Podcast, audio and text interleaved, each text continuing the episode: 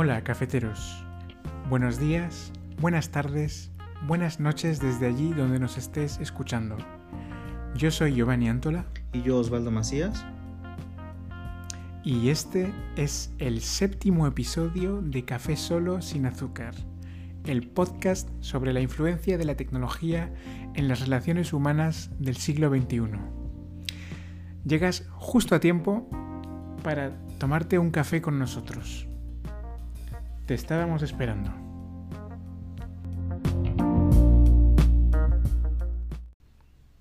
¿Qué tal Osvaldo? Pues muy bien, Gio, aquí en casita. ¿Y tú qué tal?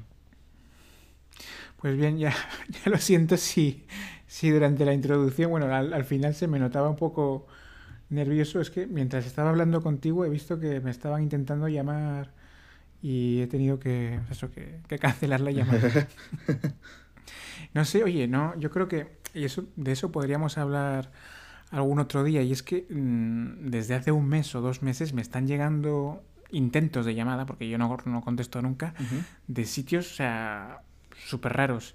Me han intentado llamar de Mali, de Congo, ah, de Argelia. Y no sé, y bueno, alguna vez, bueno, una vez creo que contesté y resultaba que era una empresa de, de publicidad, ¿sabes? Uh -huh. Y dices, joder, pero esta gente, ¿cómo, cómo, cómo puede ser que mi número de teléfono acabe en esos sitios? Claro. Ujú. Y lo malo es que ya me ha pasado que, pues como muchas veces insistía, el- insistía el mismo número, eh, pf, he acabado bloqueando, bloqueando el número para que no me pueda llamar. Y no te preocupes, que es que a los dos o tres días eh, un número muy parecido desde el mismo país ya me estaba llamando.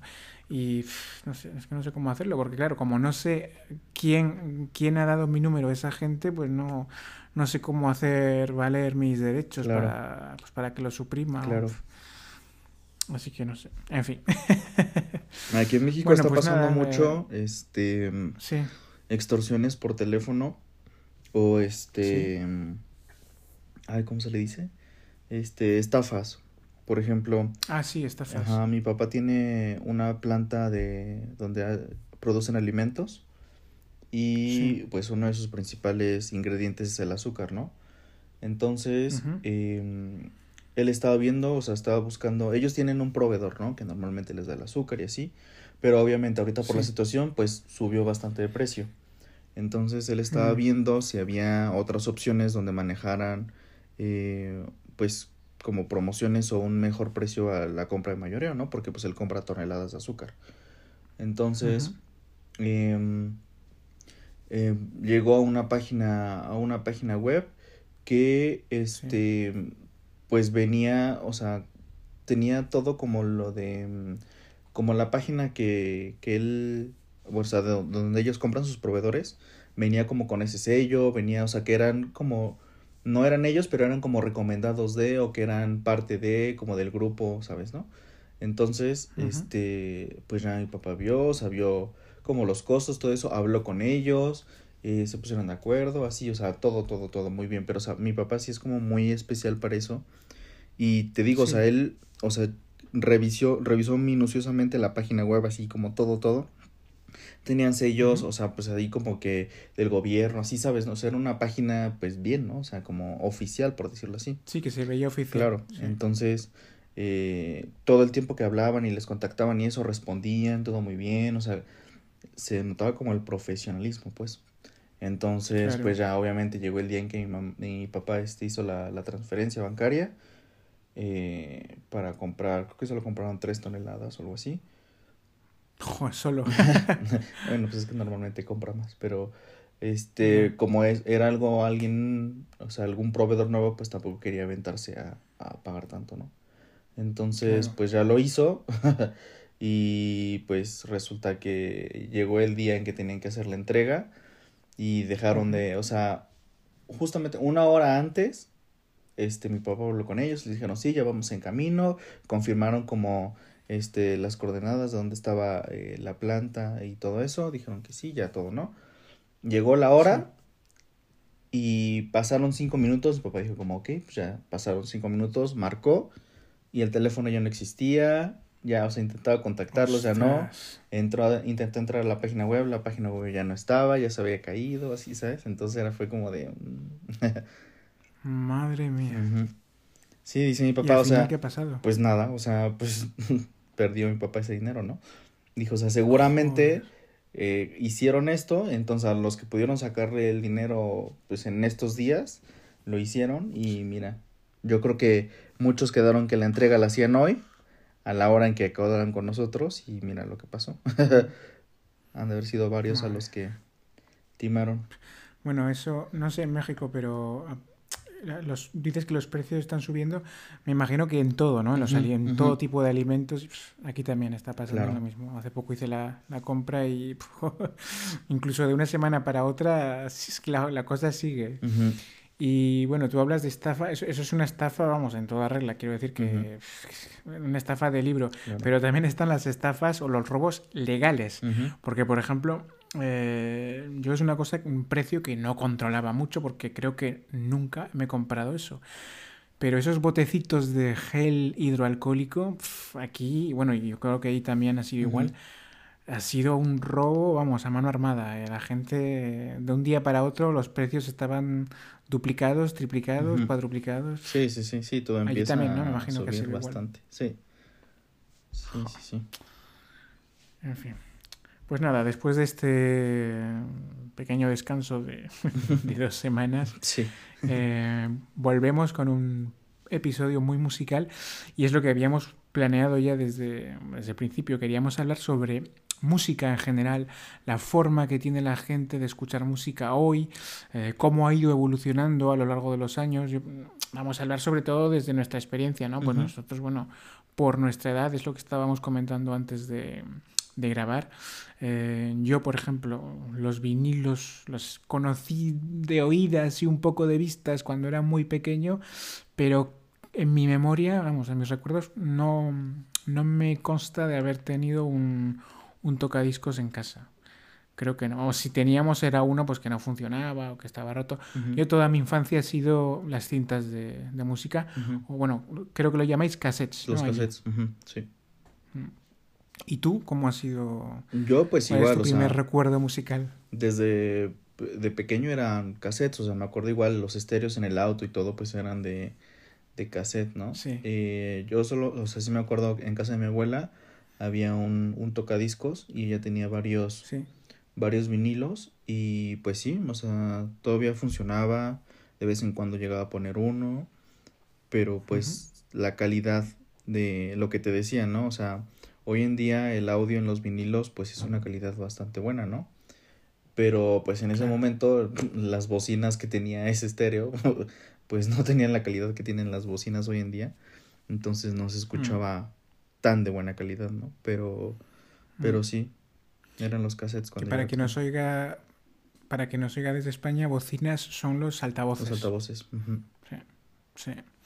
Y mm, sí, pues yo también, yo, mm, bueno, ya lo sabes, me imagino que hace poco, hace un par de años o tres años compré un tocadiscos, porque a mí me gustan mucho las cosas antiguas. Tengo en casa, tengo, vamos, tengo dos máquinas de escribir, una de ellas de, de los años 30 del siglo XX. Me acuerdo, una vez que te fui a eh, visitar tenías una, creo que habías pedido, o sea, estabas buscando ah. otra, pero yo me acuerdo que me habías mostrado una. Pues, pues si te enseñé la primera, eh, fue la más, es la más moderna, es de los años 60.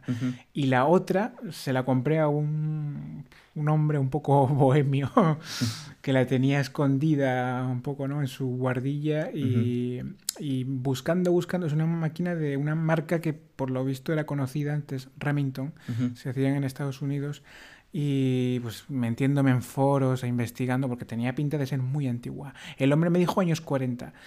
Y yo pues estuve investigando y con el número de serie, eh, eh, la máquina es de los años 30, del año 31 concretamente. Mm. O sea que dentro de no mucho cumplirá 100 años. Sí.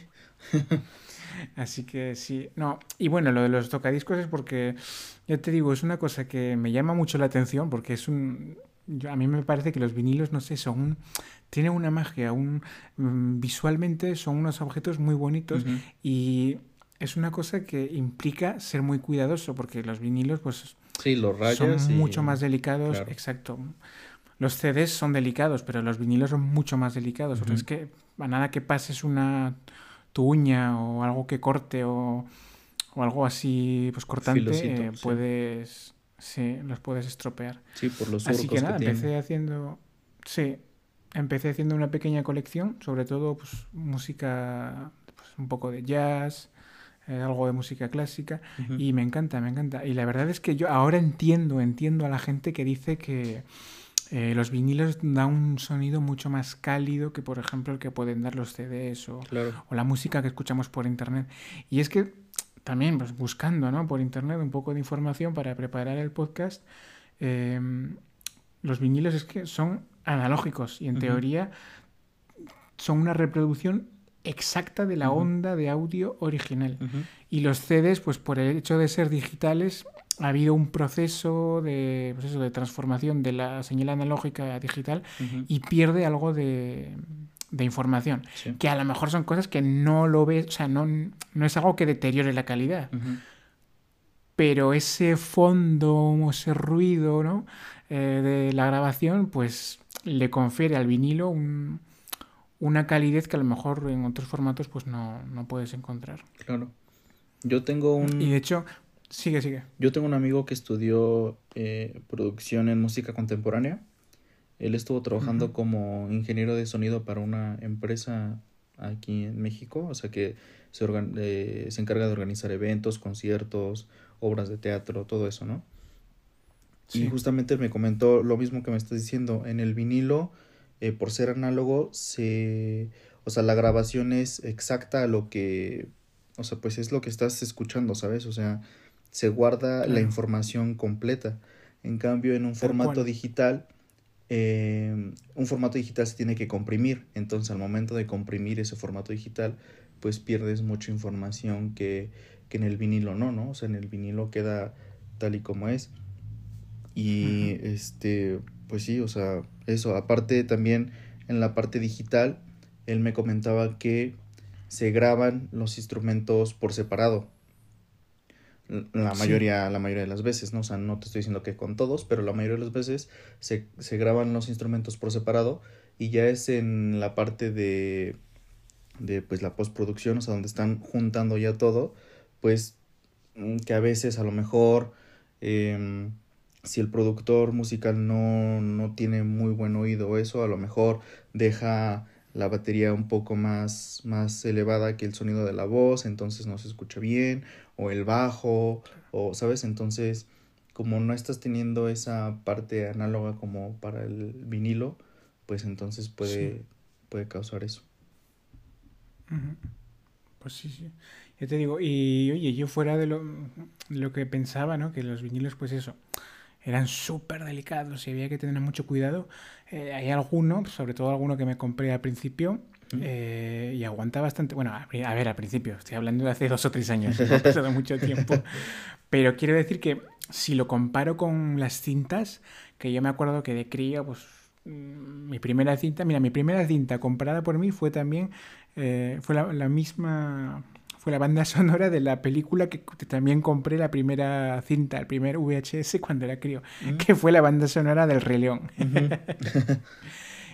y ya me acuerdo, claro, era lo típico, ¿no? Pues, pues, yo creo que a lo mejor tú también eres así, eh, de un disco o de una banda sonora o de lo que sea, pues te suele gustar una o dos canciones mucho más que las que el resto. Claro. Pues yo con la canción que me gustaba la ponía una vez, la rebobinaba, la ponía otra vez y al cabo de no mucho tiempo sí que se, se oía, se escuchaba que no que iba perdiendo calidad. Claro. En cambio con el vinilo, oye, si lo tratas bien, yo no de momento no noto que haya mucho problema.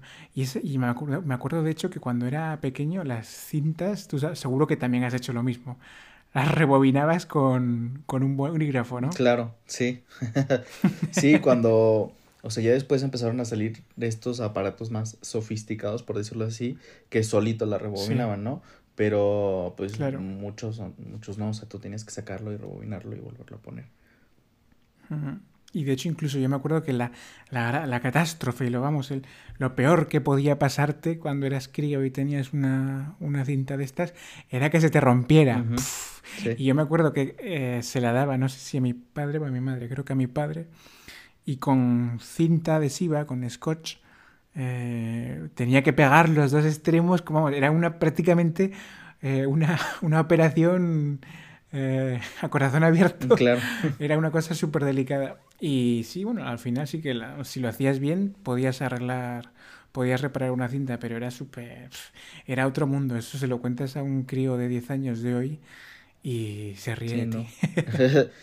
pues yo, eh, o sea, yo tenía, cuando era pequeño tenía cassettes, pero pues era eso que mi mamá me había comprado. Hay un cantante eh, infantil mexicano muy famoso que se llama Cri Cri y pues mis cassettes eran de, de él, ¿no? O sea, eran pues sus canciones infantiles. Ah, también había eh, una cantante igual mexicana para, para niños que tenía también un programa de televisión y así que se llama Tatiana. Entonces, esos eran mis cassettes nada más, Cricri y Tatiana.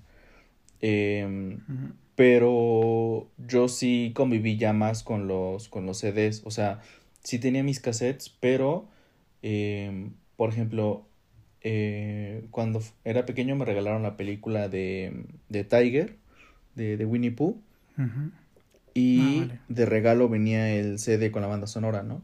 Entonces, pues sí, o sea, yo me acuerdo igual que ponía, eh, me regalaron a los, no sé, ocho años, yo creo, más o menos, me regalaron una pequeña grabadora.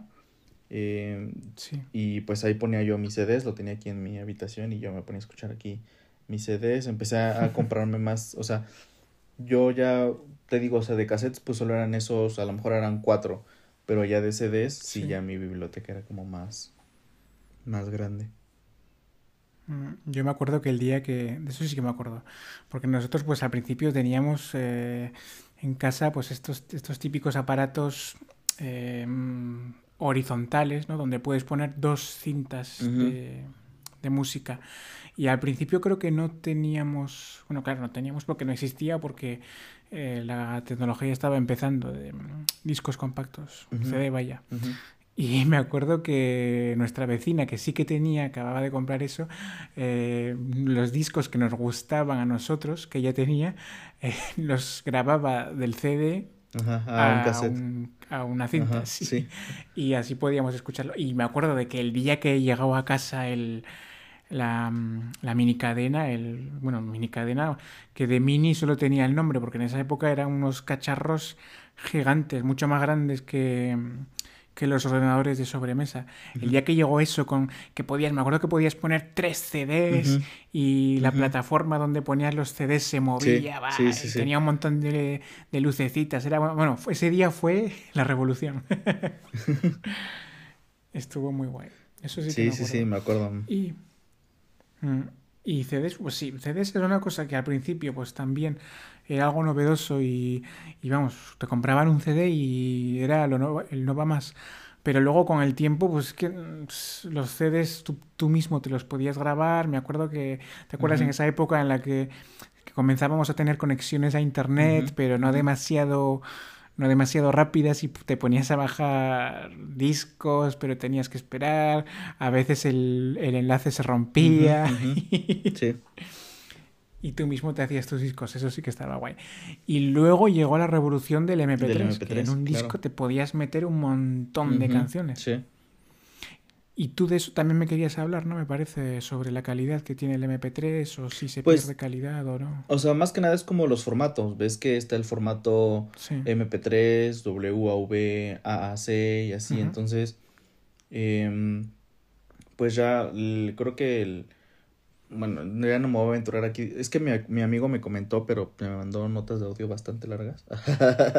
Entonces, no le presté atención a todo. Pero, o sea, pues sí depende mucho del formato. Creo, te digo, no, no lo voy a asegurar, pero creo que el, lo que tiene mejor formato es el, el...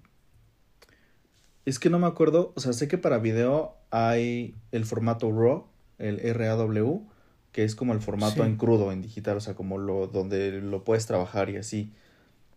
Pero, o sea, no me acuerdo si ese es el video y, también está en el audio ese formato donde tú lo puedes manejar o, o, no. Pero pues sí, te digo, o sea, depende mucho eh, el formato, ¿no?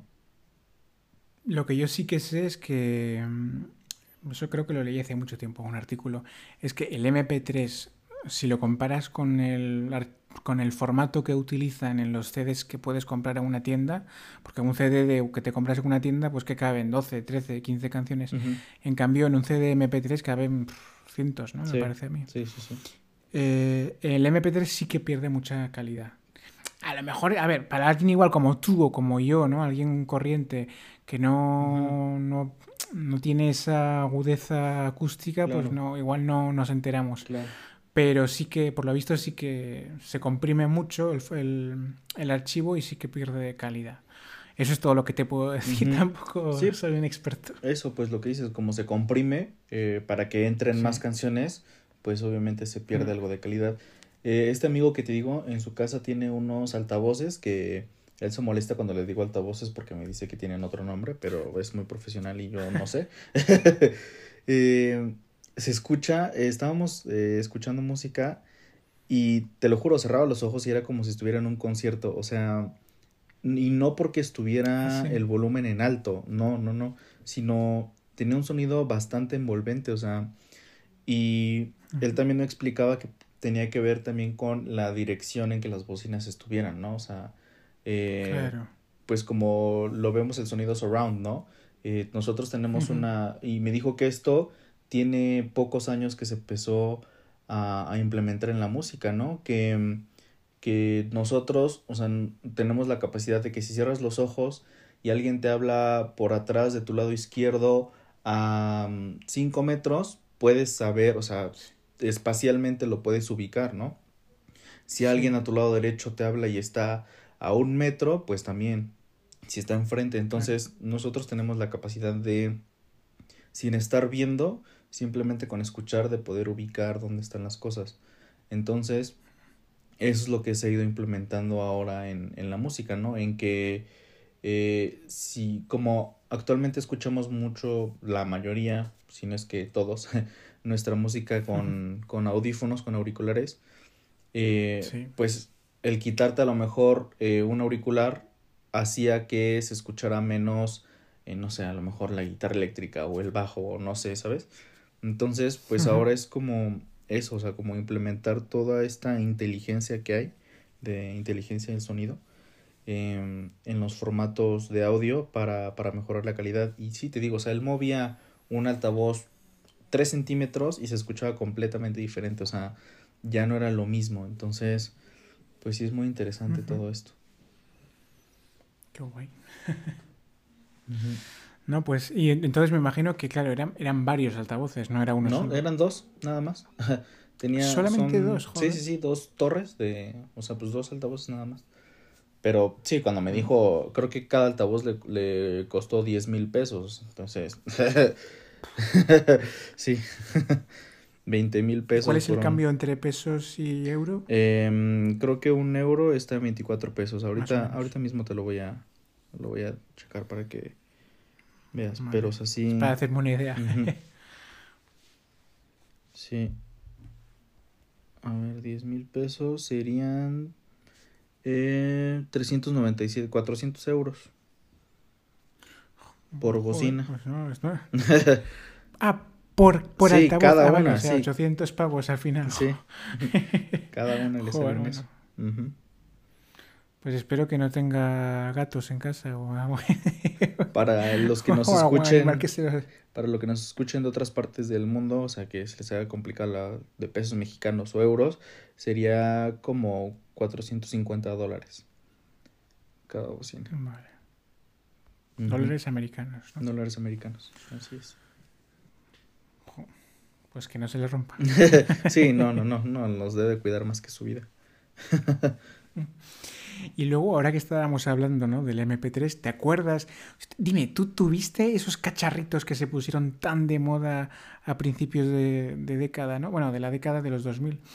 Eh, porque yo me acuerdo que hacia el 2004, 2005 empezó la moda de tener no sé, aquí por lo menos lo comercializaban como una especie de cilindros chiquitines, de más o menos, pues yo qué sé, 6, 7 centímetros, 5, bueno, 5 igual no, eh, en los que tú eh, conectabas tus auriculares y tenían una toma para un USB. Eso lo conectabas a tu ordenador y podías bajarte pues tus canciones en MP3. Y todo el mundo, todo el mundo, todo el mundo tenía uno. Sí, ¿no? Los primeros, ¿Te suena, por los lo primeros reproductores de, de MP3 portátiles, MP3, por decirlo sí. así. Porque, ajá, cuando estábamos con los CDs, pues era el Discman, ¿no? O sea, que andabas con tu...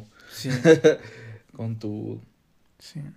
Porque yo Wallman no he tenido. O sea, el cacharro para meter las cintas, eso no he tenido yo. No, yo tampoco. He visto, pero en casa, o sea, mío, mío no he tenido. El Disman sí, Disman, vamos, me acuerdo. Además, lo más, lo más chulo era tener, o sea, el- la persona que tenía en, en clase, ¿no? El, el Disman con el anti... ah, no me acuerdo cómo se llamaba ese sistema. Ah, de que Ah. lo podías mover y así y el disco no le pasaba nada. Eso Ajá, es. sí, sí, sí. I- Iba por segundos, ¿no? Ujú. Antivibración. Es que no me acuerdo cómo. Era una tecnología patentada. Sí, Y vamos, si, si tenías 10 segundos eras el, el rey del mambo. claro. Sí, sí, sí, sí, me acuerdo. Sí. Yo lo que me acuerdo, por ejemplo, eh, cuando era pequeño, eh, en el auto, el estéreo que teníamos era de para meter cintas, ¿no? Para meter cassettes. Entonces, cuando Sí. empezó todo esto de los eh, Discman y de los reproductores MP3 y todo eso, em, hay unos cassettes que vienen con eh, un cable auxiliar que puedes conectar a, pues ya sea a un Discman o a un, a un reproductor MP3, ¿no? Entonces, como mi estéreo del auto no era de CDs y yo tenía CDs y yo quería escuchar mis CDs, entonces compré ese cassette, lo metías, conectaba el, el auxiliar en el Discman y ya pues ponía mis discos, entonces yo podía ir escuchando mis discos en el auto aunque no tuviera Es para Yo también lo tuve, también lo tuve, tío. Porque sí, teníamos un coche, eh, porque en esa época no tenía. No podías meter discos, vaya. Y sí, sí, era una especie de como. Era un falso cassette, una falsa claro. cinta. Sí, sí, sí. Por dentro no tenía nada. un o sea, cablecito. O sea, bueno, nada de, de cinta, pues me refiero, sino simplemente era el cable que estaba conectado Sí. como pues al lector, ¿no? Del cassette. Claro. Tendría, pues eso, un imán, me imagino que. Que para el lector del coche, pues haría las veces de, de cinta que pasaba. Así es. Mm, es verdad, yo, sí, pues mira, me había olvidado completamente de eso. Sí, de- y de eso, pues te digo, yo me acuerdo mucho porque eso yo lo usaba mucho, como tenía muchos CDs eh, y en el Claro. auto no los podía escuchar, pues eso, eso es lo que hacía. Era esa época, ¿no? En la que pues convivía tanto lo analógico, ahora también, pero Claro. antes era mucho más eh, lo analógico Sí, que con lo empezaba digital, la lo, gente lo digital, ¿no? Entonces, pues sí, tenías que, que encontrar las formas de poder empalmarlos. Claro, pues sí, es verdad. Y de hecho es lo que está pasando hoy también, ¿no? Eh, ahora, bueno, nos hemos empezado, hemos empezado hablando de vinilos, cintas, cassettes, CDs, pero ahora ya todo eso está desfasado. Claro. Ahora, tú ahora es lo que te digo, a un crío de 10 años le hablas de esos formatos y aunque los conocerá, eh, igual no tiene ninguno Sí, en no, casa, No, no, no. porque hoy todo es internet.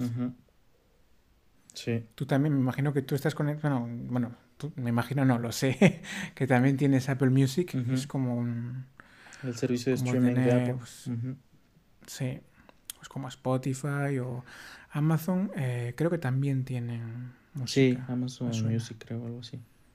sí. O Prime Music. Yo creo que lo así. tengo porque de hecho creo que si pagas Prime, eh, tienes la opción Prime, eh, tienes, Tienes todo video eso. y música. Sí, pero no lo uso. Pero vaya, que me imagino que ten- tendrán todas la- las mismas canciones que, que te puedes encontrar en Apple Me o imagino. en Spotify. Ahí ya depende también la, la calidad de audio, ¿no? De los, creo que son bits por segundo o algo así, que, o kilobits o no sé, por segundo que cada, cada servicio de streaming te puede proporcionar. Por ejemplo, yo sé que para los que tienen Spotify gratuito, para nada es los mismos bits que te da un en Spotify Premium. O sea, el Spotify Premium te da una mayor calidad de, de audio. Es verdad. Apple, pues sí. y tienes sea, publicidad, ¿no? ¿Eh? Tienes publicidad Ajá. en Spotify Sí. gratuito. Sí, eso, pero también la calidad de audio no es la misma que para el premium. Y pues en Claro. Apple Music, pues eso, la, la calidad de audio pues va va cambiando, ¿no? En cada servicio de, de streaming. Hmm. Por eso no sé si te has te dado cuenta, bueno, no sé si tú uses también Spotify o algo así. Yo con un amigo una vez hice una hice una prueba de él tiene Spotify, yo tengo Apple Music. Entonces, eh, los dos conectados a su red Wi-Fi, pues, o sea, de, de, este, ¿cómo se llama? Ay, se me fue el nombre. Lo de óptica. O sea, pues que se supone que el Wi-Fi es muy rápido y así y todo, ¿no? Este. Ah, la fibra óptica. La fibra óptica, ajá. Entonces, pues se supone que los dos teníamos la misma intensidad de Wi-Fi, ¿no? Yo, este, buscamos una canción que los dos no tuviéramos eh, descargada en nuestra biblioteca. Eh, le dimos play para ver cuál empezaba este, a sonar antes. Y por unos mili, mili, milisegunditos la de él empezó a sonar antes. Pero ya después eh, lo pausamos y conectamos, o sea, pusimos nos pusimos eh, unos auriculares eh, profesionales que él tiene y sí se escuchaba, o sea, te digo, no, no es para el oído eh, común, ¿no? O sea, no vas así como de, ay, sí se escucha menos, pero nosotros que estábamos como enfocados en encontrar esa diferencia, sí llegabas a encontrar la diferencia de, de, la calidad de audio entre uno y otro. Ah, pues vaya. Yo es que ya te digo, si me imagino que tú también eh, estás en la misma situación. Eh, yo no podría, hoy por hoy, no podría vivir sin, sin el sin estar suscrito a Apple Music. A mí me, gusta mucho porque lo bueno que tiene, como cualquier servicio eh, de este tipo, es que eh, va aprendiendo de tus gustos y te propone listas al principio pues más o menos adecuadas, porque es verdad que tienes que escuchar mucha música y tomarte el el trabajo, entre comillas, de darle a me gusta o a no me gusta para que o crear tus playlists. O crear tus propias playlists. sí, Pero eso está genial, oye, todos los... Creo que en Apple es los martes y los domingos, ¿no? Me parece que salen las... Sí. Sí. Eh, yo, a, mí, a mí me gusta mucho la de chill, chill out. Sí, sí, sí, sí. Sí tienes una lista, pues eso, automática, ¿no? Que se crea de, eh, de relax, que es la chill, eh, energía, no sé cómo se llama en, en México. Mm, no sé, a lo mejor hay muévete o eh, algo así. Ah, muévete. pues ya, a ver, que a lo mejor en España se llama de otra manera, pero como yo la tengo en francés, aquí la llama energía. luego la de relax la llaman chill. La de descubrimiento, bueno, no sé cómo llaman, la novedades o descubrimientos. Ajá. Pues la llaman así. De, novedades. Descubrimientos. Novedades. Y novedades. Y la otra, no sé cuál es. Creo Ah, sí, tus favoritas. Que eso está genial porque eh, en esa playlist automática te meten canciones que tú ya tienes como favoritas porque pues, me imagino que las escucharás mucho y tal. Y te proponen también otras canciones de los mismos grupos. Y muchas veces son son perlas raras que no, no conoces y está muy guay. Sí. A mí, eh, pues lo siento que eh, las recomendaciones en Apple Music son más curadas, como ellos lo dicen, ¿no? O sea, es más... Eh, en Spotify, pues es un algoritmo, ¿no? De qué es lo que escuchas, el grupo, el género y así, y te mandan canciones así. Pero en Apple no, no es solamente el grupo o el género que estás escuchando, sino la canción como tal, ¿no? O sea, lo, lo que es la canción. Entonces, siento que sus recomendaciones son más acertadas. A mí sí me ha pasado mucho. O sea, yo llegué a tener Spotify antes de que, de que tuviera, de que estuviera Apple Music. Y sí agregaba música, pero a lo mejor que mm, dos canciones al mes o así. O sea, que descubría canciones que me gustaban y les agregaba a mi biblioteca y todo. Pero con Apple Music, yo creo que son como dos o tres, pero a la semana. O sea, de que pongo este tipo de, de playlists y digo como, ah, mira, esto me gusta y le agrego. O las mismas que ponen para, para hacer ejercicio, ¿no? O sea, para lo del cardio o así, que la estás escuchando y te agradan y en ese momento las, las agregas. Yo esas debería escucharlas un poco más. Últimamente no las escucho demasiado. Pues mm, es posible, sí es posible. Yo, mira, Spotify, eh, tengo una cuenta de Spotify eh, gratuita y la utilizo eh, simplemente para comprobar que nuestro podcast se publique todas las semanas. Alguna vez sí que he escuchado, pues porque es que muchísima más gente tiene Spotify que Apple Music. Y es verdad que pues entre amigos y tal te dicen, oye, escucha esto y te mandan el enlace de Spotify. Pero no, no he, no, he podido, no tengo una, no puedo dar una opinión porque no he utilizado el problema, el, perdón, el producto este de, de, streaming tal cual. Pero eso. Y sí, es que ya te digo, una, una cosa que si, lo, si te pones a pensar, ¿quién ¿quién, ¿quién podría imaginar en los años 2000, ¿no? en 2001, 2002, que acabaríamos pagando? Porque en esa época era, vamos, piratería pura. a tope. ¿Quién iba a imaginar que acabaríamos pagando todos los meses 10, 15, 20 euros, lo que fuera, por, por tener música en ilimitado. Y de hecho, ahora, porque bueno, hay Spotify, que lleva muchísimo más tiempo que Apple Music, pero bueno, tampoco se lleva mucha diferencia. Pero justo antes, mm, yo que ya estaba metido en esto de, del ecosistema de Apple, tenía iTunes. Y en iTunes yo era, no sé si de los muchos o de los pocos, que pagaba por tener canciones. Sí, ¿Tú también? yo igual, sí. O sea, de vez en cuando... Antes cuando tenía un ordenador Windows, no, bajaba la música pirata, ¿no? Tenía yo mis programas y bajaba la música pirata. Pero desde que tuve Mac, pues en la Mac no existían esos programas piratas, ¿no? Obviamente, pues a lo mejor podías bajarlo de una página web o había plugins para bajarlos como de YouTube o así, pero para mí era muy, mucho trabajo, o sea, sí me daba como mucha flojera hacer todo eso, entonces era más fácil comprarla, ¿no? Y como pues, eh, estaba yo muy, bueno, no muy pequeño, ¿no? Pero estaba más joven, yo no tenía eh, tarjeta de crédito, tarjeta bancaria, entonces lo que hacía era cuando me daba dinero mi abuela o mi mamá o mi papá o quien fuera, eh, me compraba mis tarjetas de, de, de iTunes, ajá, la recargaba mi, mi Apple ID y ahí me ponía, compraba apps, compraba, pero lo que más compraba sí era, era música. De vez en cuando llegaba a comprar películas, pero lo que más era, era la música. Pero justamente ahorita eh, me pongo a pensar en esto, pues la música que tenemos en nuestros teléfonos hoy en día, pues ya no es como, por decirlo así, nuestra, ¿no? Ya no es de nuestra propiedad, porque no, no la estás comprando, es un servicio de streaming y, y tú no, no eres dueño de nada de lo que tienes en tu teléfono, ¿no? El día que dejas de pagar, se acabó. Sí, aunque déjame decirte que eh, en Apple sí te esperan bastante tiempo con, con los pagos, ¿eh? Yo me acuerdo cuando regresé de... Cuando me me fui de Francia, que me fui a España, eh, la tarjeta que yo tenía en mi Apple ID obviamente era la francesa. Entonces, eh, yo me fui a España, pero todavía no tenía eh, cuenta bancaria ahí. En México, creo que había tenido problemas, no, no me había llevado tarjeta, no sé.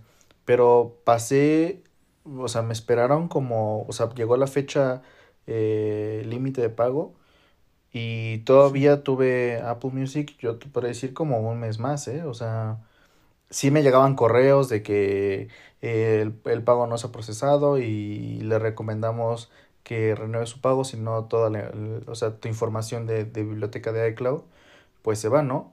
Porque lo que hacen es que, o sea, se guarda todo. Obviamente, como yo no había pagado, pues yo no podía escuchar eh, las canciones, pero eh, no se había eliminado mi, mi, biblioteca, ¿no? O sea, yo las canciones que tenía seguían estando en mi teléfono, ¿no? Claro. Eh, y eso es lo que me daba miedo, de, decir como, pues me van a cancelar la cuenta y voy a perder todas las canciones que, que he agregado y voy a tener que volver a empezar a, a armar mi biblioteca, mm. pero, pero no, ya una vez que, que metí el nuevo método de pago y todo, ya, y seguían ahí todas mis canciones y eso.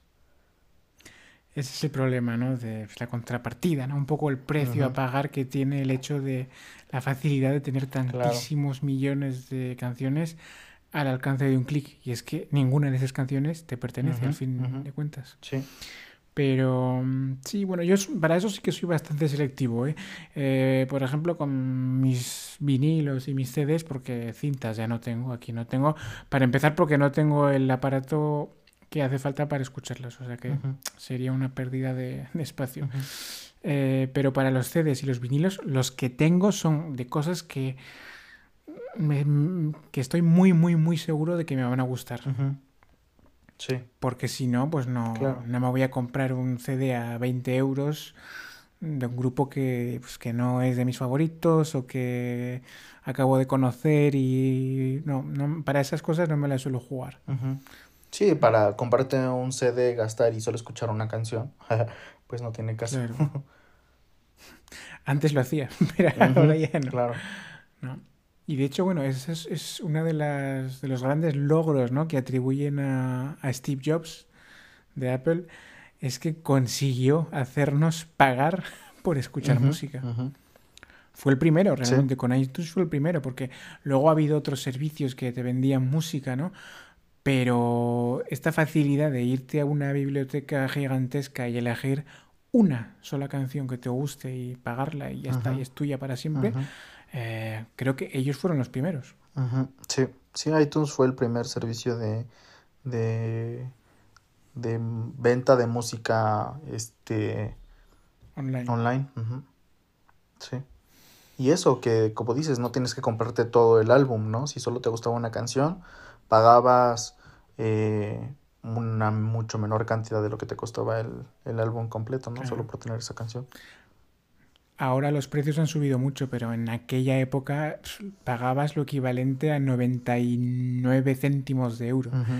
O sea, y creo que en Estados Unidos era igual. Creo que no, no lo sé porque no estaba allí, pero me suena que pagaban, pues eso, un dólar por canción.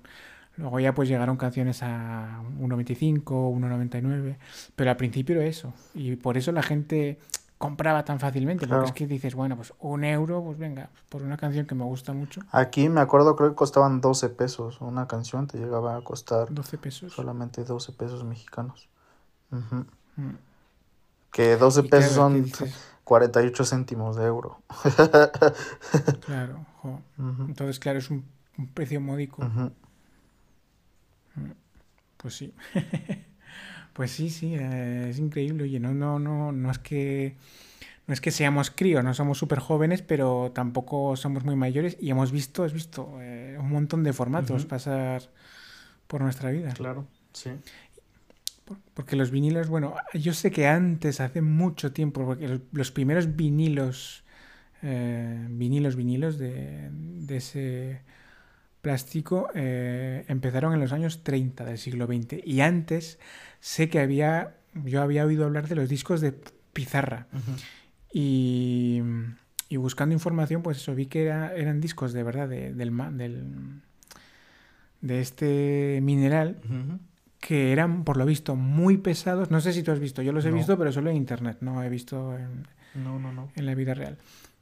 Eran discos muy gruesos, muy pesados y que para poder escucharlos eh, la aguja que tenía que ir sobre el disco era muy gruesa. Porque claro, en, en esos, ese tipo de discos, esa tecnología era verdaderamente analógica al 100%. Porque tú cuando pones, cuando pones un vinilo en tu tocadiscos, esa agujita eh, se transforma en una señal eléctrica. Y eso es lo que va hasta los altavoces o bocinas. Pero en los discos de pizarra no.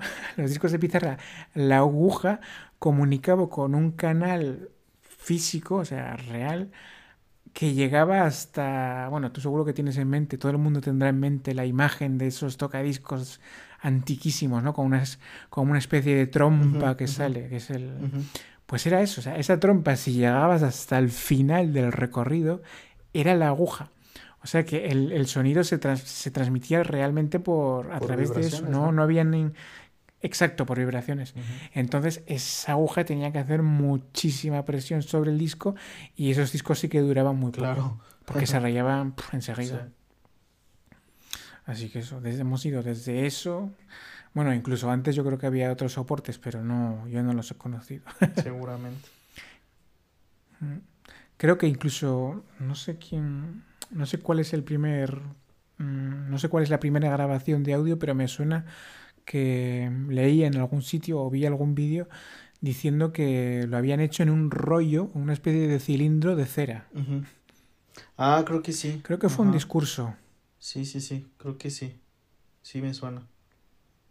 Ajá, que la, el primer, este, la primera grabación, ¿no? De, de audio y así todo, o sea, fue en un, sí, igual me, me suena haberlo visto a lo mejor, no sé, en Nat o en Discovery Channel o algo así, no sé. Sí, es más, creo que voy a, a lo mejor digo una burrada, no lo sé, luego ya lo miraremos por internet, pero creo, ¿eh? creo que fue un, una frase, un pequeño discurso que pronunció Edison y me, me suena, ¿eh? no lo sé, a lo mejor estoy diciendo una burrada, pero me suena que ese primer esa primera grabación la hizo él, en ese famoso cilindro de cera del que te hablo. No lo sé, luego lo miraremos. Me ha picado la curiosidad. Pero bueno, pues eso, concluyendo que la música, la forma de escuchar música ha cambiado muchísimo desde que desde que existe, vaya. Y nosotros, pues eso, siendo tan jóvenes, hemos visto ya pasar varios formatos. A, ver, a saber lo que nos queda por, por ver. Pues ahora eh, está esta parte de mm, que ya ni siquiera eh, la revisas en tu teléfono, ¿no? O la agregas de tu teléfono. Si tienes una, una bocina inteligente, ya sea Alexa o Google o este o un HomePod, le pides al asistente virtual que reproduzca una canción y ya, o sea, ni siquiera tú la buscas ni, ni la agregas ni ah, nada. Yo eso no lo tengo. Sí, o sea, que al HomePod, por ejemplo, le dices a, a Siri que ponga que reproduzca cromática de Lady Gaga o que reproduzca, no sé, cualquier cosa y pues ya solito lo hace, ¿no? Obviamente tienes que estar suscrito a... Yo sé que ahorita el HomePod solo este, funciona con Apple Music, pero creo que leí que lo van a abrir para otros este, servicios de streaming. Para hacerlo más popular. Y para poder escucharlo, o sea, tú le pides a tu asistente que te ponga esa canción, pero eso pasa por tu teléfono o No, no, no, directamente pues tú hablas al del wifi. Ajá, o sea, tú hablas directamente con la bocina y lo, lo pone, lo reproduce. Eh, y lo descarga desde internet. Sí, sí, sí, o sea, pues supone que las bocinas están conectadas a internet y, y ya. Entonces ya ni siquiera tienes que pasar por el, por el teléfono para buscarla, teclear ver cuál es, sino ya todo con comandos de voz. y, ah, pues no, yo eso aún no lo tengo. Y, o sea, no sé porque no tengo el HomePod, pero creo que si te gusta la canción, pues puedes en ese momento pedirle a Siri que la agregue a tu biblioteca y lo hace automáticamente. Ah, pues qué guay. No, yo lo que sí tengo es que mi, por ejemplo, mi toca, el tocadiscos de casa que tenemos, eh, no se conecta directamente a unos altavoces por cable, es eh, Bluetooth. O sea que el, la mini cadena que tengo para meter los discos y tal, los CDs, puedo utilizarla también para escuchar mis vinilos. Eso está guay. Sí. Es una forma de, ¿no? de, mezclar un poco lo antiguo con lo moderno. Pues eso, nada, era más que nada queríamos hablar un poco sobre las formas que tenemos de escuchar nosotros, la música y en general la gente, ¿no? Como cómo ha evolucionado esta forma de, entretenerse. Queríamos hacer un, pequeño repaso, ya sé que no interesará a todo el mundo, pero hay una convención anual que es la WWDC de, de Apple, en la que presenta más que nada software, ¿no, Osvaldo? Sí, los nuevos sistemas operativos de, pues tanto de iPad como de Apple TV y iOS y Mac. A veces dejan entrever un poquito alguna, ¿no? Alguna, novedad. Algún, hardware nuevo. Sí, pero este año creo que no ha sido el caso. Pues lo de Apple Silicon. Ah, es verdad, sí, es verdad. Bueno, o sea, no, es como tal un producto, pero pues es la, la transición de, de que los ordenadores de, de Apple que las Mac, las iMacs y todo eso dejen de utilizar eh, procesadores Intel para utilizar procesadores creados por la misma Apple, ¿no? Que yo estaba leyendo que pues han sido tres movimientos, ¿no? Primero empezaron con los de IBM y Motorola, después pasaron a Intel, que fue cuando regresó Steve Jobs de nuevo a, Apple, a, a revivirla. y ahorita este cambio que van a hacer a sus propios procesadores. Em, enviaron a los desarrolladores pues sus kits eh, con, con, Mac minis que ya tienen este, este procesador creado por Apple para que empiecen a crear pues sus aplicaciones a reescribir el código para que funcione con, con estos procesadores, ¿no? De, de Apple. Y se supone que no pueden, no, o sea, firman un contrato de confidencialidad y no pueden decir absolutamente nada, pero al parecer alguno ya hizo unas pruebas de rendimiento y pues una Mac mini que pues su rendimiento es bueno, pero pues no es el de un ordenador muy eh, profesional. Potente. Eh, aparentemente tuvo un rendimiento extremadamente bueno, que obviamente no es muy exacto eso porque eh, el programa con el que hizo el, em, la prueba de rendimiento, pues es un programa que no conoce eh, cómo funciona este procesador de Apple, ¿no? Entonces, el programa es en rendimiento conforme a los procesadores que, que son conocidos. Entonces, en el momento en que exista más información sobre esto, pues ya se podrá ver la, la potencia. Pero pues eso es lo que promete, ¿no? Promete que, que los, los Mac se vuelvan ordenadores mucho más potentes y que utilicen mucho menos energía y que eh, ya Apple no tenga que depender de un tercero para, para las mejoras que quiera hacer o si quiere cambiar algunas cosas o eso, porque pues tenía que esperar a que Intel sacara eh, los procesadores, ¿no? Y ahora como es la misma Apple los que los va, los va a crear, pues ellos ya tendrán su, su propio ritmo para, sí. para las cosas. Yo creo que eso va a repercutir mucho, bueno, mucho, yo creo que un poco por lo menos en el precio, porque bajarán un poco de precio los ordenadores y, y en la manera que tienen de, claro, la libertad que les da eso para desarrollar eh, todo. Ahora, ahora ya todo el ordenador estará desarrollado y... Mm, y, e ideado, ¿no? Por ellos, incluido el, el, procesador. Claro. Y es que ya traen la. No sé, vamos a ver. Ya traen el conocimiento de los procesadores que han hecho para el iPhone, los procesadores que han hecho para el iPad y los procesadores que han hecho para el Apple Watch, ¿no?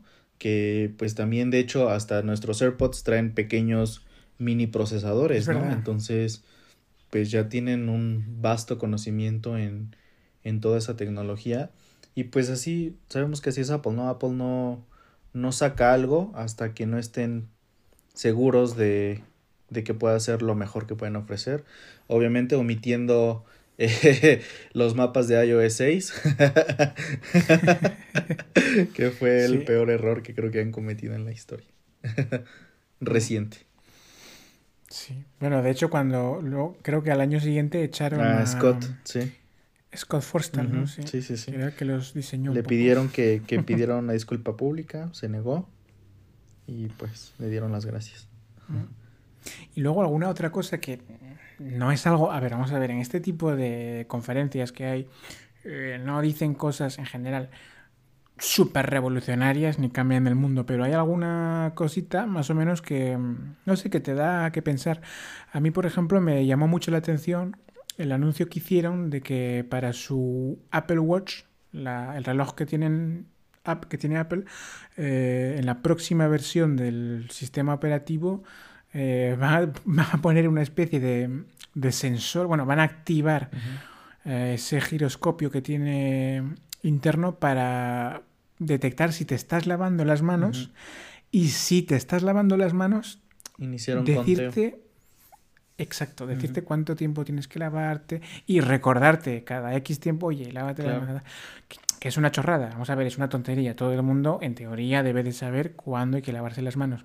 Pero como decías tú, ¿no? Pues muestra que, que el COVID está aquí para quedarse un tiempecillo. Sí, sí, sí. Sí, activa el giroscopio y el micrófono también para reconocer el sonido del jabón y el sonido del agua corriendo. Y así sabe que te estás lavando las manos y en ese momento activa el, temporizador. Si te dejas de lavar las manos antes de que, de que termine el temporizador, pues te va a avisar, ¿no? El reloj, o sea, va a vibrar seguramente o te dirá como de, hey, te faltan 10 segundos. Mi novia me ha dicho, es que eso es una chorrada, eso no sirve para nada. Te... Una cosa que te, otra cosa más que te va a estresar, que te va. Y a ver, no, no es... sí, es verdad que es una tontería. que nadie necesita un reloj de esos para vivir y que nadie necesita que le recuerden que tiene que lavarse las manos. Pero oye, no sé, a mí no me parece mal. Pues es como una característica más, ¿no? O sea, que sí, tal vez no lo no es indispensable, pero pues sabes que ahí está, ¿no? O sea, siento que eh, hay muchas características que los productos de, de Apple tienen que no te son útiles hasta que lo son. Por ejemplo, como el reconocimiento de, de, caídas y todo eso, o sea, que tienen los Apple Watch, que a lo mejor dirías como de, ay, o sea, ¿a quién le serviría que el reloj reconozca cuando te caes? Pues eso solamente funciona de ciertas edades para arriba, o sea, no, no es como que para todo el mundo que se cae ya el reloj está hablando de los servicios de emergencia, pero si tienes, me parece, creo que de 60 años para arriba y el reloj reconoce que, tú, que has tenido una caída, pues en ese momento llama a los servicios de salud y a tus contactos de emergencia, ¿no? Entonces, sí. pues sí, o sea, son cosas que a lo mejor en el momento dices como de, ah, y eso nunca lo voy a usar en la vida. Pues no sabes, ¿no? No lo sabes hasta que lo tienes que usar. Yo, de hecho, ah, mira, tuve una notificación y me, me asusté un poco. A ver, me asusté cuando lo sentí, pero luego me, me, di cuenta de que no tenía ningún problema. Y es que yo eh, no me gusta ponerme, tengo que ponerme el despertador, ¿no? Para despertarme a una cierta hora y luego ir a trabajar. Pero no me gusta ponerme el despertador, despertadores de estos que suenan súper fuertes, ¿sabes? O unas alarmas así muy estridentes porque me despierto pues un poco sobresaltado y no me gusta.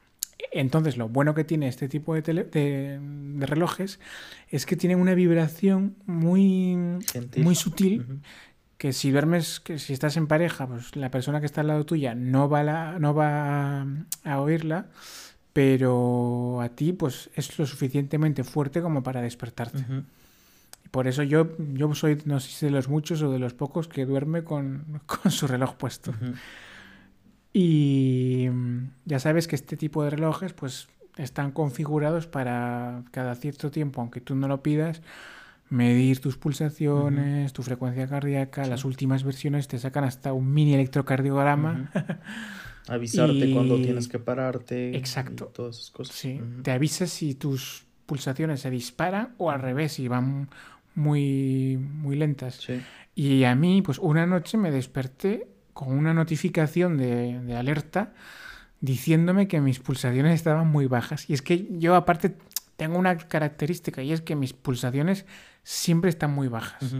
A lo mejor cuando duermo pues, pueden bajar tranquilamente hasta 40 pulsaciones por, por minuto. O sea, una lagartija en, en invierno.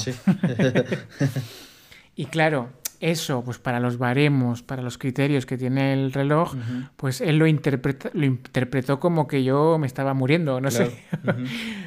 Y claro, me desperté asustado y luego, pues bueno, tuve que modificarlo. Creo que, creo que conseguí modificarlo porque es que si no iba a continuar avisándome de que tenía algo y simplemente era que estaba durmiendo. Sí.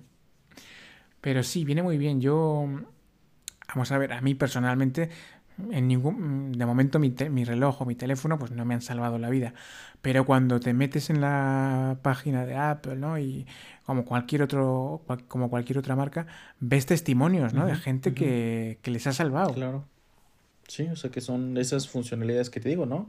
Que, que no las ves útiles hasta que te son útiles. Sí, pues sí. No sé si querías comentar algo más de la conferencia. Em, no, eh, pues son cambios muy... Creo que lo que recibe el mayor cambio de todos es macOS, ¿no? Por este por este nuevo cambio de, de silicón y también eh, que cambian el diseño de las apps, cambia como más la interfaz, se vuelve un poco más eh, como unánime, ¿no? Entre el iPad, el iPhone, el Apple Watch, eh, la Mac, hmm. que es lo que yo veía con, le estaban haciendo preguntas a Craig, que es uno de los que está ahí en, en Apple, es uno de los encargados de todo esto, y. Federici. Ajá. Y le preguntaban, ¿no? Que por qué ese cambio. En, pues que a los que están acostumbrados a utilizar macOS, pues les, les, les causa ruido, ¿no? Porque no están acostumbrados a ver esto, ¿no? O sea, estas nuevas animaciones, estos nuevos. Eh, las ventanas, por ejemplo, ya son más circulares, o sea, bueno, más. Las esquinas son más redondas, ya no es tan cuadrado todo, todo es como más circular y todo esto, ¿no? Y, pues él mencionaba como de, pues es que en la naturaleza no hay líneas rectas, o sea, en la naturaleza todo está curveado, o sea, nuestras caras, eh, nuestro cuerpo, todos son figuras curvas, no, no son estrictamente eh, rectas, ¿no? Entonces queremos como que meter esa parte como más natural, más humana, ¿no? A, a esto. Y también, hmm. pues sí, obviamente al principio te va a costar adaptarte a estos nuevos iconos, a estas nuevas ventanas, a estas nuevas eh, formas de presentar el, el software, pero después, al cabo, yo creo que tres, cuatro días que lo usas, pues te acostumbras y ya, ¿no? Se te vuelve muy, muy normal. Y también mencionaba esto, o sea, estamos, eh, estás, no sé, contestando un mensaje eh, en el iPhone, después estás revisando una página web en el iPad, después te pasa al Mac y así, entonces el hecho de tener como que esta eh, visión como más uniforme entre los, los sistemas operativos, pues ayuda a que tu vista y tu cerebro y eso no estén como tan, o sea, no haya cambios tan bruscos, ¿sabes? Sino como que todo sea más, más natural entre eso. O sea, que si de repente estás en el Mac y agachas la mirada para ver algo en el iPhone y lo vuelves a subir, al Mac, no haya esta parte de, de choque visual, ¿no? Sino que todo siga fluyendo. Una continuidad, ¿no? Exactamente. Pues sí. Y no sé si has escuchado el último rumor que se está hablando mucho que los próximos iPhones probablemente vengan sin el, el, adaptador de corriente y sin los auriculares. Pues sí, mira, sin saber lo que te parece a ti, porque no hemos hablado de eso antes de grabar, eh, te diré que a mí, mm, por los auriculares, a lo mejor no me parece tan mal, pero por lo del adaptador de corriente sí que me parece mal. Porque yo, por ejemplo, soy, a ti también, ¿no? Nos gusta bastante cambiar eh, más o menos de manera continua de teléfono y no es que tengamos 10 iPhones o 11 iPhones, eh, es que el anterior pues lo solemos vender. Y yo cuando vendo un teléfono pues lo vendo evidentemente con su cable y con su cargador. Entonces, claro, si yo me compro uno y no viene con cargador, eh, me obliga a comprármelo. Claro. Lo que estaba yo leyendo que, porque no sé si has visto que a usuarios que han comprado recientemente un iPhone, o sea, te diré en esta semana, les ha llegado eh, a sus mails una encuesta para preguntar qué es lo que han hecho con sus antiguos cargadores, con sus antiguos auriculares y todo eso, que eso quiere eso pues fortalece más, ¿no? El rumor de que los próximos iPhone vengan sin sin el el adaptador de, de corriente y sin los auriculares. Para mí, en lo personal, pues sí, no, no, o sea, yo no tendría mayor problema porque eh, yo normalmente lo que hago es que, pues sí, se los vendo, pero se los vendo, no sé, a mi hermana o a mi mamá, ¿sabes? O sea, como que cuando yo renuevo, pues a ella se las dejo a un precio y, y ya, entonces, pues yo, eh, por ejemplo, yo aquí tengo tres adaptadores, ¿no? Dos, eh, o sea, uno de, del iPad, otro el europeo que utilizaba para cargar allá el iPhone y todo eso, y pues ahorita el del, el del iPhone, ¿no? Entonces, pues mi mamá también tiene como otros dos, mi hermana también tiene como otros dos, entonces no, mm, para mí, o sea, en lo personal, no me afectaría el que, el que no viniera con un adaptador de corriente y aparte eso se traduce en que pues es menos gasto, menos desecho electrónico y también que las cajas de los iPhone puedan venir mucho más pequeñas, ¿no? Ahorrando más en transporte, en viajes, pues en todo eso, ¿no? Entonces, pues si sirve para minimizar la, la huella ecológica, eh, para mí pues siento que está bien porque estaba leyendo, creo que son como 300 mil toneladas al año de, de, desechos tecnológicos y todo eso, ¿no? Entonces, pues es bastante lo que, lo que estamos haciendo, ¿no? Entonces, o sea, en lo personal no me afectaría. Y te digo, estaba leyendo eh, que un, una persona decía que probablemente lo que Apple hará es si eso, o sea, si eres un nuevo usuario que viene a Apple y no cuentas con, con los adaptadores o como tú que vendes eh, todo el kit completo, eh, lo que harían sería como darte un, o sea, no, no vendértelo a precio de, de, tienda, ¿no? Sino darte un descuento en tu compra de un nuevo iPhone, pues te hacen tu descuento en, en tu adaptador, ¿no? Que al final, pues, también están diciendo, igual y esto genera, o sea, el que quiten estos componentes del iPhone, eh, igual y hace que bajen el precio, ¿no? Que no sería nada raro porque de hecho eso pasó con el iPhone 11. Del iPhone eh, XR al iPhone 11 le bajaron 100 dólares al precio. Entonces. ojalá, porque si encima no te dan adaptadores y encima te, sale más caro, pues. Exacto, sí. Pero pues eso, ¿no? Es Apple, nunca se sabe. y nunca se sabe. Pero se supone, en septiembre. se supone que estarían ahorrándose mucho dinero al, no ofrecerlo así. Entonces, pues debería traducirse en, un, en una baja de, de precio, ¿no? De, del iPhone. Pero pues, eso. Nunca se sabe hasta que hasta que sale a la venta.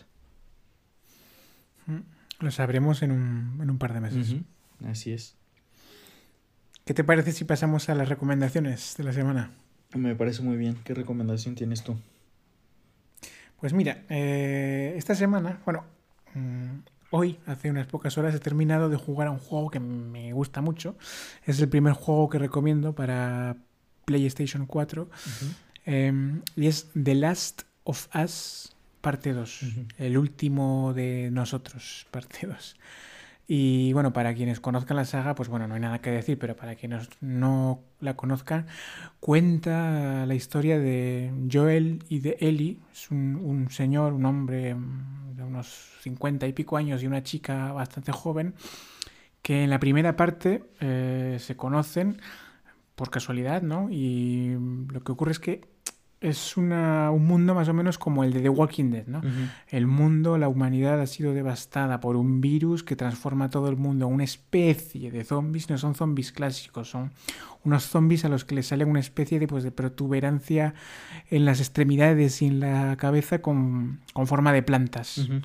Es un hongo realmente, es un hongo que ha atacado a, la humanidad. Y pues la, la, mayoría de gente se ha muerto, eh, hay muchos zombies y luego pues la sociedad como la conocíamos ya no existe, ¿no? Todo se distribuye y se, jerarquiza en torno a un número de clanes, rivales entre ellos. Y a este hombre pues le encomiendan cuidar a esta chica y llevarla a, un determinada, a una determinada ciudad para como si fuera una mercancía. mira, tienes que llevarla del punto A al punto B. Lo que pasa es que durante el viaje, te estoy hablando de la primera parte, no del juego que acaba de salir en la primera, durante el viaje, pues se entera de que esta chica es la única humana que se sepa inmune al virus. Entonces, claro, su misión pues es súper importante, es de llevarla a un hospital para que la operen y a través, a partir de esa operación, consigan desarrollar una vacuna, ¿no? y está muy, muy, muy chulo. Y el juego, bueno, yo creo que me puedo permitir un pequeño spoiler. Eh, termina con. Termina pues en el hospital diciendo que mm, a esta chica, si la operan, al final la van a. Si la operan, tienen que matarla. No, no, no va a salir viva del quirófano. Y Joel, el hombre, pues decide salvarla a ella.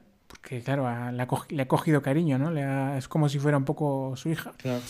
Eh, prefiere salvarla a ella antes que salvar a toda la humanidad. Y la chica le dice, porque claro, ella estaba inconsciente, le dice, oye, ¿qué ha pasado? Y él, miente y dice, pues mira, resulta que al final había mucha gente como tú y no hubiera servido para nada esa operación. Y la chica le cree. Pero claro, eso es una mentira. Y en torno a esa mentira, pues eh, ya sabes que siempre todas nuestras acciones, tarde o temprano, tienen unas consecuencias. Y de eso, de las consecuencias y sobre todo de cómo responde esta chica Ellie a esas consecuencias, va el segundo juego. Es un juego que ha tenido mucha, mucha polémica, perdón, eh, porque, bueno, tampoco voy a meterme... No quiero spoilear. Eh, yo mismo he hecho el esfuerzo de no ver ningún vídeo, eh, no ver los posts que han hecho en Facebook, en Instagram. Y la verdad es que me he quedado muy, muy sorprendido de manera muy positiva. Me ha encantado. Yo creo que es el mejor juego que han sacado para esta generación de PlayStation 4. Ni en, en cuanto a lo gráfico y a lo técnico, explota, o sea, explota todas las posibilidades que tiene la Play. Es un broche de oro, porque para quien no lo sepa, pues es el último año de la PlayStation 4. En invierno sacan la 5 y yo creo que es un broche de oro. Muy, muy recomendable. Muy bien. Así que. ¿Y tú, Osvaldo? Yo eh, voy a recomendar una, una serie que se llama Atypical. Es de un. Está, Vale. está en Netflix esta serie. Es de un. Es en torno a un joven que tiene. que está en el espectro de, de autismo. Entonces, eh, cómo, cómo es su vida en el colegio, ¿no? Con su familia, su relación con su hermana. Eh, su hermana se supone que es menor que, que él, pero siempre lo ha tenido que cuidar, ¿no? Siempre ha tenido que ser como la hermana mayor porque, pues esto, o sea, obviamente en el, en el colegio llega a sufrir de bullying, em, también como cómo entiende el amor, ¿no? Cómo se enamora. O sea, es una serie muy, muy bonita. Creo que tiene, creo que son tres temporadas las que hay. Y pues la verdad siento que, que pues sí, está, es muy, muy buena. O sea, tiene sus partes donde te ríes, sus partes donde lloras. eh, aprendes mucho, ¿no? Sobre estas personas que, que viven en el espectro y todo eso. Entonces, es muy interesante esta serie. Y pues las actuaciones creo que son muy, muy buenas, ¿no? Atípica, Ujú. vale. Me suena, me suena. o sea, seguro que he visto. No he visto el tráiler, pero me suena de haberla visto en, En Netflix. en las proposiciones, ¿no? De. Netflix, sí. Ujú. Ok, pues, genial, me la apunto. Así es. Pues una vez más, eh, dar las gracias a ti que nos escuchas desde cada vez más países. Es Con Osvaldo el otro día estábamos hablando y mira, el porcentaje de oyentes que tenemos en Estados Unidos ha aumentado. Eh, sigue ese 5% de Irlanda que a mí me intriga.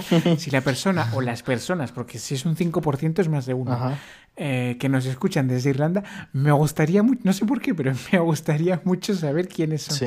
Y tenemos, desde esta semana, tenemos oyentes incluso en Arabia Saudita. Sí. Estamos llegando Un a- a, 5% más rincones. Pues sí, sí, cada vez eh, pues un, un- un- un continente más. O sea que sí, no, estoy muy contento y yo sé que tú también. Sí. Y mira, te voy a decir una cosa que no te- me he olvidado de decírtela antes de empezar a grabar. Eh, hace un par de días eh, me contactaron, bueno, nos contactaron al podcast del, perdón, al, al Instagram del podcast, unas oyentes, una oyente concretamente, eh, preguntándome que qué había pasado, de si había algún problema con el audio, con los, con el- la publicación del podcast. Y yo dije, no, no, no, no. Lo que pasa es que, bueno, es verdad que dijimos que durante una semana eh, no íbamos a grabar. Finalmente fueron dos. Y oye, no sé, me parece curioso y por una parte gratificante ver que hay gente Sí que, a la que, que le gusta espera, tanto ¿no? el podcast que, exacto, te dicen, oye, pero ¿qué, qué ha pasado? ¿Por qué, ¿Por qué no lo has subido? Sí. Así que eso, muchas gracias eh, a todos los que nos estéis escuchando. Para nosotros es un, es un hobby, o sea, nosotros nos lo pasamos súper bien, es una conversación entre dos personas que realmente se transforma en una conversación entre muchísimas más. Claro, Y eso está muy guay, nos gusta, nos gusta mucho el espíritu que tiene el podcast. claro. Pues nada, eh, hasta la, se- yo te digo hasta la semana que viene, Osvaldo, Sí. a seguir cuidando, cuidándonos mucho porque parece que esto va para largo Sí. Sí. y no necesariamente cada vez mejor. A veces pues se da un paso adelante y dos hacia atrás, pero hay que intentar seguir tirando para adelante Sí, y, yo, y nada. yo pensaba Como- que, que esta semana ya iba a regresar a, a la oficina y no, no, no esta semana, sino ya para este mes, para julio. Sí, Y aparentemente, ¿no? Aparentemente vamos a regresar hasta agosto, que obviamente pues está por verse todavía. Pero pues sí, ¿no? O sea, la verdad a mí lo que me da más... eh, yo ahorita estoy en, en casa de mi mamá, eh, que vive, o sea, no vive en Ciudad de México, vive en otro estado. sí. Eh, y lo que me da más miedo de regresar a la Ciudad de México es tener que utilizar transporte público. O sea, eso es lo que me da más pánico. Ya me imagino, claro. que pues es donde pues todo el mundo se mueve, lo utiliza. eh, aunque los trenes del metro cuando lleguen a la terminal eh, entran las brigadas y desinfectan y todo, pero pues si te toca tomar el metro a la mitad de la línea, pues ya fueron unas 12 estaciones que eh, gente utilizó el metro y pues no sabe, ¿no? Hmm. Eh, mira, aquí por ejemplo que decíamos, ¿no? Parecía, todo indicaba que Europa, que era la que primero iba a levantar un poco la cabeza. Bueno, China, salvo China, que China sigue una cosa... la que todo, hizo super, todo ha ido súper bien, se ha muerto muy poca gente, la gente está muy contenta, oficialmente. Pero muchos teléfonos se desconectaron, como dices tú. sí, exacto. Pero bueno, sin, sin contar con China, ¿no? Eh, parecía que como Europa era la de los, el, primer gran continente que había estado impactado por esta pandemia, eh, pues parecía que ya empezaba a levantar un poco la cabeza y está viendo varios países, entre ellos España, en los que ya se está volviendo a, confinar, ya no todo el país, pero algunas zonas, ¿sabes? Comarcas, zonas muy delimitadas. Y eso pues simplemente muestra que, el virus no se ha ido, que sigue ahí y que hay que tener mucho cuidado. No porque nos dejen salir de casa hay que empezar a hacer locuras, ¿no? Sí, y lo más pues, importante, ¿no? Usar cubrebocas, eh, el gel sanitizante, o sea, todo eso, ¿no? Lavarse las manos, mm.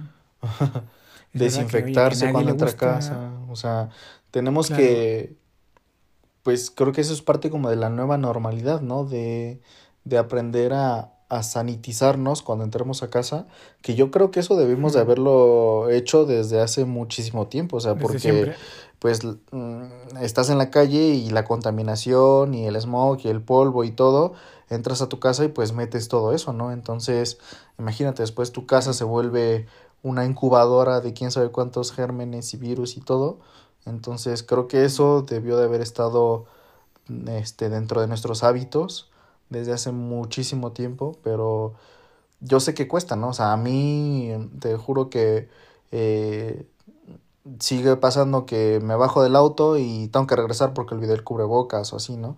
Pero, pero pues tenemos que acostumbrarnos a, a hacerlo, ¿no? Protegernos y proteger a los demás. A mí ya me ha pasado también, ¿eh? de hacer una lista mental.